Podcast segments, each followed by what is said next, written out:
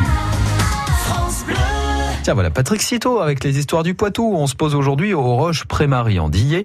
La commune a la particularité d'abriter d'anciens lavoirs, pas comme les autres, Patrick. Située à 14 km au sud-ouest de Poitiers, on peut dire que la commune des Roches Prémarie en Dillé ne manque pas de lavoirs. En parcourant son territoire, on en dénombre ainsi pas moins de 5. Mais ce n'est pas tant leur nombre que leurs caractéristiques qui en font des éléments de patrimoine à part.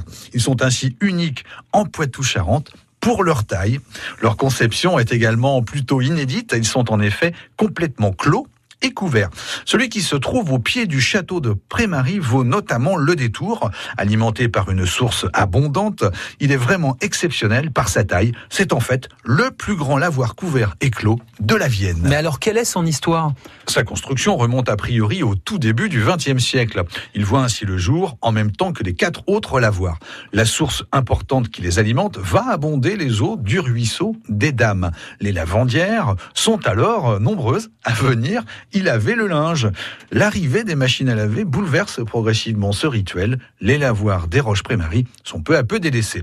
Rénovés au début des années 90, ils reprennent vie peu de temps après. En 1994, la section pêche de la Maison pour tous décide ainsi de présenter des aquariums dans les lavoirs. L'objectif est alors de former les jeunes pêcheurs afin qu'ils connaissent mieux les poissons des rivières locales. Mais alors qu'en est-il aujourd'hui, Patrick? Eh bien, le plus grand lavoir abrite aujourd'hui une exposition de 10 aquariums. Il présente les différentes espèces de poissons et d'invertébrés qui peuplent les rivières de la Vienne. L'exposition permanente, les expositions thématiques et les animations sont supervisées par l'association Larentelle.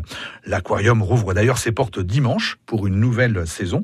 Au-delà de l'aquarium, les amateurs de poissons trouveront également sur la commune de quoi satisfaire leur passion au plan d'eau du Clos des Roches, un site aménagé sur un hectare, idéal pour aller taquiner le gardon, la carpe, la tanche et oui, autres Je sens que vous êtes un sacré pêcheur, vous aussi, Patrick. Merci, Patrick Citeau, les histoires du Poitou, francebleu.fr pour les réécouter.